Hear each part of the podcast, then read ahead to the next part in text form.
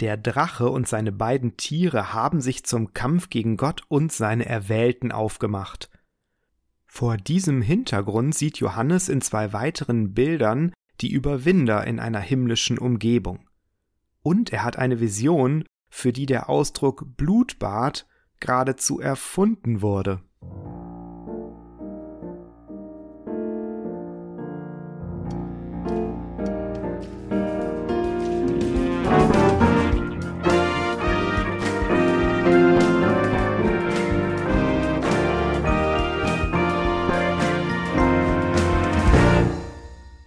Hier ist Bibel Plus der Podcast rund um die Heilige Schrift und den christlichen Glauben. Nachdem wir beim letzten Mal dem Drachen und seinen beiden Tieren begegnet sind, schauen wir uns heute an, wie das Lamm und seine Nachfolger auf die Attacken dieser teuflischen Gegenspieler reagieren. Und ich sah und siehe, das Lamm stand auf dem Berg Zion und mit ihm 144.000 die hatten seinen Namen und den Namen seines Vaters geschrieben auf ihrer Stirn. Und sie sangen ein neues Lied vor dem Thron und vor den vier Wesen und den Ältesten. Besonders auffällig ist hier der Kontrast zu dem Zeichen des Tieres, das die Anhänger des Drachen auf ihrer rechten Hand oder an ihren Stirnen tragen. Die 144.000, die dem Lamm folgen, haben stattdessen seinen Namen und den Namen seines Vaters auf ihrer Stirn. Diese Zeichen sind nicht wörtlich zu nehmen, sondern Ausdruck für eine geistliche Realität. Sie stehen für die Loyalität der jeweiligen Anhänger, machen aber auch ein Besitzverhältnis deutlich. Diejenigen, die dem Drachen und seinen Tieren folgen, sind nicht nur dessen Anhänger, sondern gehören ihm auch. Sie sind verkauft an die Macht des Bösen. Diejenigen, die sich entschlossen haben, dem Lamm zu folgen, sind, wie es in Vers 4 heißt, erkauft aus den Menschen als Erstlinge für Gott und das Lamm. Dass sie als jungfräulich bezeichnet werden, zeigt, dass sie keinerlei Kompromisse mit dem Bösen eingegangen sind, dessen Reich im Folgenden dann auch als Hure Babylon bezeichnet wird. All diese Hinweise zeigen, dass mit den 144.000 Versiegelten die jüdischen und nicht-jüdischen Gläubigen gemeint sind, die Jesus folgen. Die Tatsache, dass sie eingeführt werden wie bei einer militärischen Volkszählung, 12.000 aus diesem Stamm, 12.000 aus jenem, unterstreicht die Bedeutung dieser Gruppe als geistliche Kampfeinheit. Die Nachfolger Jesu überwinden das Böse wie Jesus das Lamm, nicht mit brutalen Gegenschlägen, sondern mit liebender Selbstaufopferung. Die Versammlung der Gläubigen ist aber nicht die einzige Antwort des Lammes auf die Attacken durch den Drachen. Und ich sah einen anderen Engel fliegen mitten durch den Himmel, der hatte ein ewiges Evangelium zu verkünden denen, die auf Erden wohnen, allen Nationen und Stämmen und Sprachen und Völkern.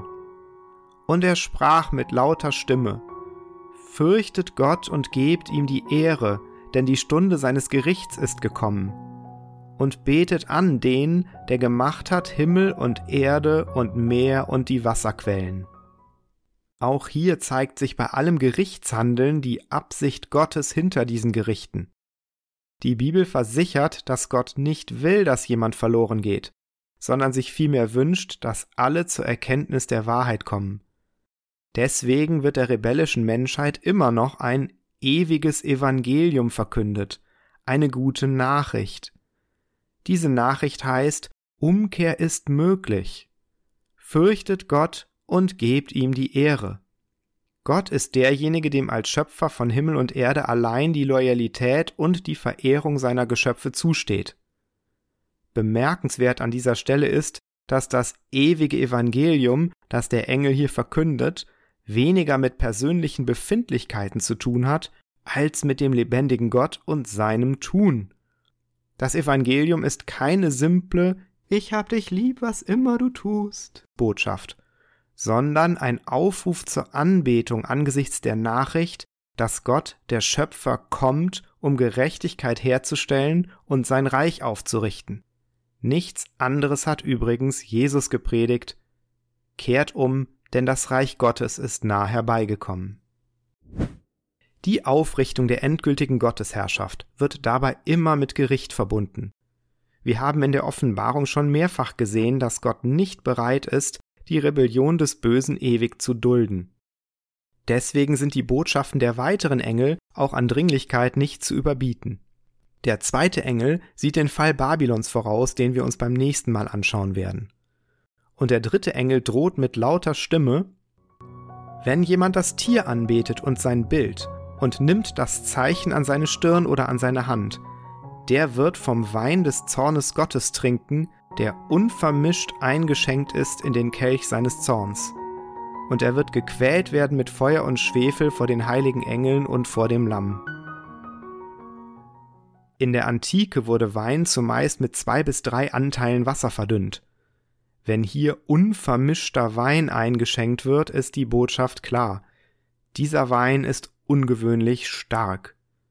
Auch die weiteren drastischen Bilder von Feuer, Schwefel und Rauch der Qual sollten unbedingt ernst genommen werden.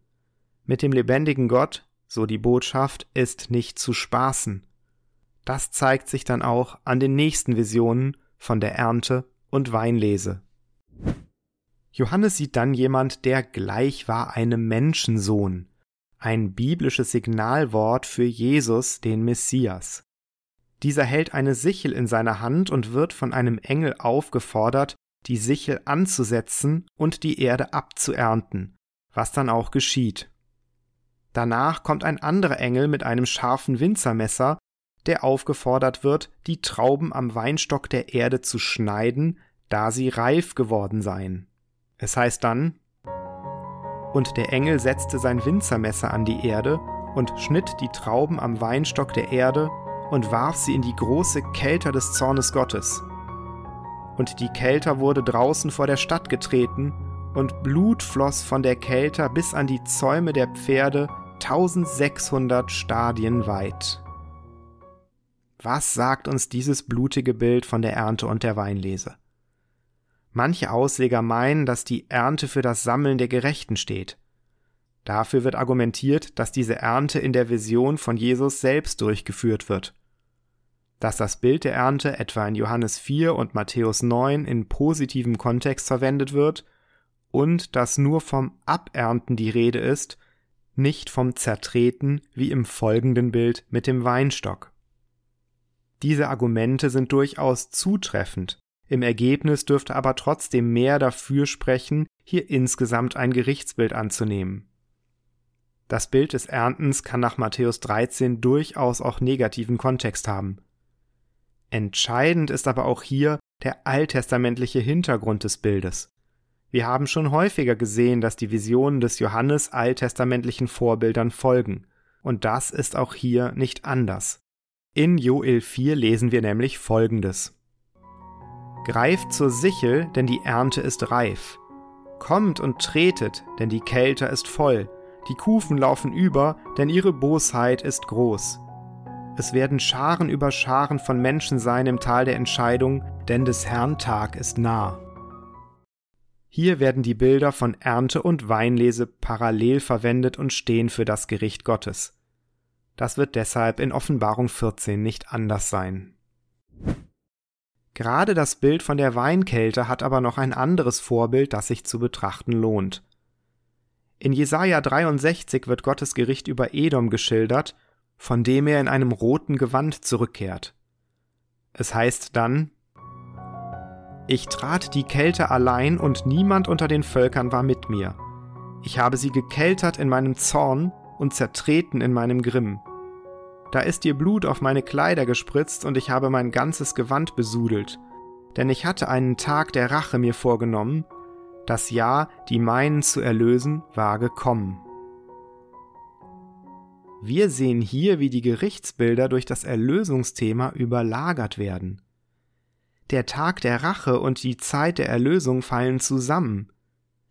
In diesem Zusammenhang ist auch zu beachten, dass die Weinkelter draußen vor der Stadt getreten werden.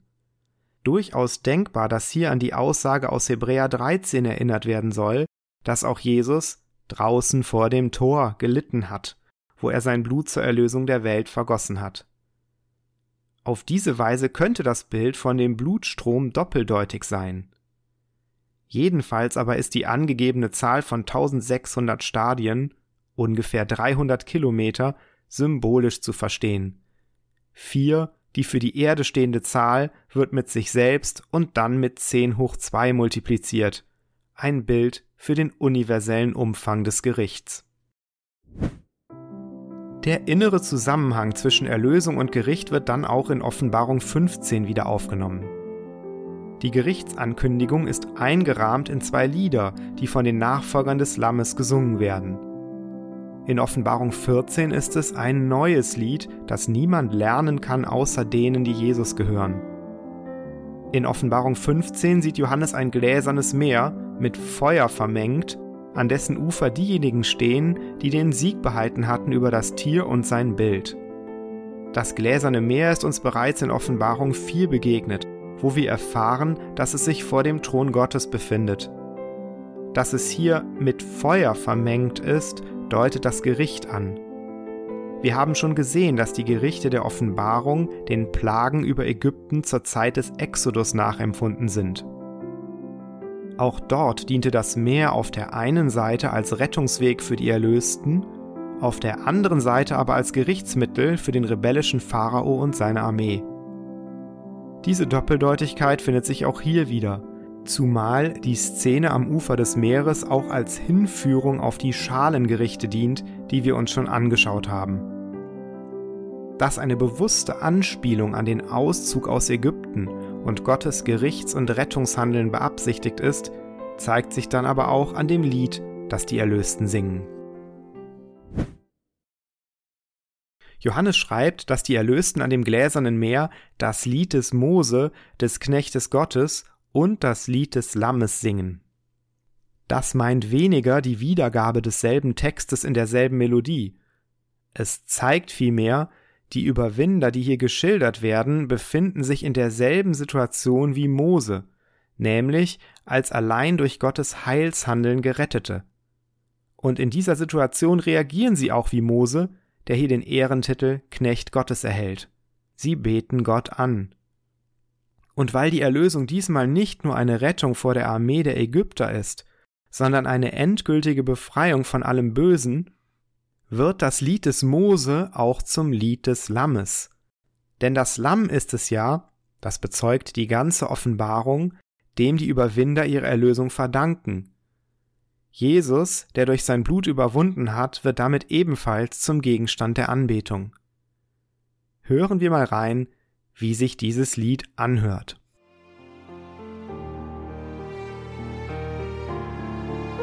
Groß und wunderbar sind deine Werke, Herr allmächtiger Gott. Gerecht und wahrhaftig sind deine Wege, du König der Völker. Wer sollte dich, Herr, nicht fürchten und deinen Namen nicht preisen?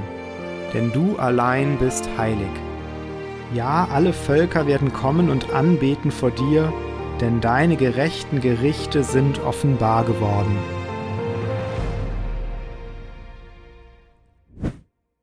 In dem Lied der Erlösten finden wir ein wunderbar zusammengestelltes Best-of alttestamentlicher Anbetungstexte. Groß sind die Werke des Herrn, heißt es in Psalm 111, und Psalm 139 ergänzt das wunderbar. Zusätzlich findet sich hier die für die Offenbarung typische Anrede Pantokrator, die Allherrscher bedeutet. Der Herr ist gerecht in allen seinen Wegen, bekennt bereits Psalm 145. Und König der Völker wird Gott in Jeremia 10 genannt. Dorther stammt auch die rhetorische Frage, die jetzt folgt, wer sollte dich nicht fürchten? Die Feststellung, dass Gott heilig ist, findet sich bereits im ursprünglichen Lied des Mose. Selbst die Vorstellung, dass nicht nur Israel, sondern alle Völker kommen werden, um Gott anzubeten, ist nichts Neues. David kündigt das in Psalm 86 an. Alle Völker, die du gemacht hast, werden kommen und vor dir anbeten, Herr, und deinen Namen ehren, dass du so groß bist und Wunder tust und du allein Gott bist. Bei allem Gerichtsschrecken ist es wichtig, sich daran zu erinnern, dass wir hier das eigentliche Ziel des Handelns Gottes finden, die Versöhnung der Schöpfung. Soweit zunächst der Blick zurück in den himmlischen Thronraum, wo die Erlösten den Anbruch des Gottesreichs erleben und das Lamm dafür feiern. Grund zur Freude bietet dabei insbesondere der Fall einer Stadt, die als Prostituierte eingeführt wird.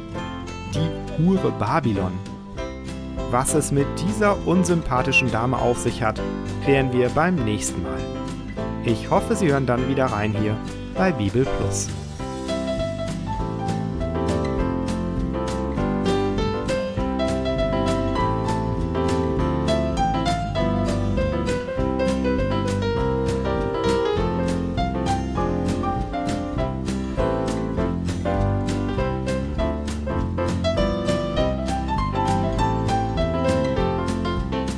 Das war Bibel Plus, der Podcast rund um die Heilige Schrift und den christlichen Glauben. Weitere Informationen und Kontaktmöglichkeiten finden Sie im Internet unter www.bibel.plus.